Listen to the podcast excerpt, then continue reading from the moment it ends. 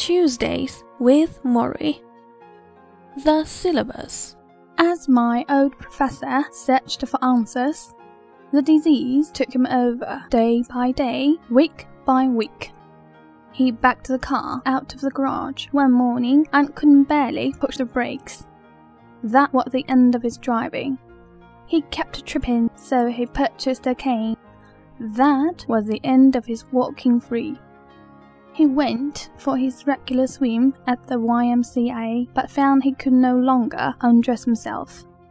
So he hired his first care worker, a theology student named Tony, who helped him in and out of the pool and in and out of his bathing suit. In the locker room, the other swimmers pretended not to stare. They stared anyhow. That was the end of his privacy.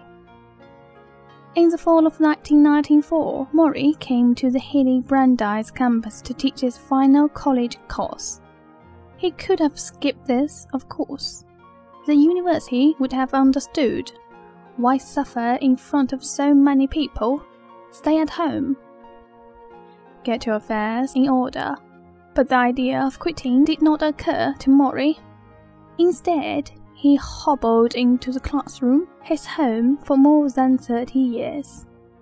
Because of the cane, he took a while to reach the chair. Finally, he sat down, dropped his glasses off his nose, and looked out at the young faces who sat back in silence. My friends, I assume you're all here for the social psychology class. I've been teaching this course for 20 years and this is the first time I can say there's a risk in taking it. Because I have a fatal illness, I may not live to finish the semester. If you feel this is a problem, I understand if you wish to drop the course. He smiled. And that was the end of his secret.